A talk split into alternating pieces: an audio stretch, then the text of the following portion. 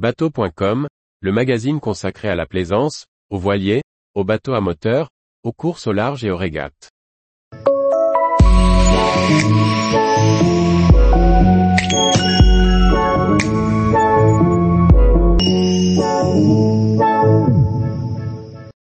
Fête des mers, trois équipements dédiés aux navigantes. Par François-Xavier Ricardou. Maman, ou pas, les femmes aiment se retrouver sur l'eau. Voici trois équipements sélectionnés pour leur faire plaisir à l'occasion de la fête des mers.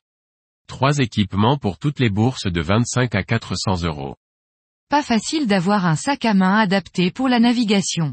Comment embarquer son quotidien, sans risquer de le mouiller? Filfree décline ses sacs étanches en multiples coloris, plus de 14 couleurs. Ainsi que ce soit sur l'annexe ou même sur un paddle, vous conservez au sec vos trésors. Le dry tube mini ne fait que 3 litres de contenance 16 par 22 cm, mais il assure une étanchéité IPX5. Avec toutes ses couleurs, son port en bandoulière vous classera immanquablement dans les icônes de la mode nautique. Sac étanche fil free dry tube mini 3L, 20 euros et 70 centimes. Soyons chic au port comme en mer. Le polo de la marque italienne Slam possède une coupe cintrée proche du corps. En coloris bleu marine, il est réalisé en coton piqué de 220 grammes, ce qui le rend confortable même au cœur de l'été. Uni et sans logo, il est même possible de le personnaliser au nom de son bateau par exemple. Polo Unifam Roseland Slam, 39 euros et 90 centimes. La BR2 2.0 reste la veste de car iconique chez le célèbre équipementier Musto.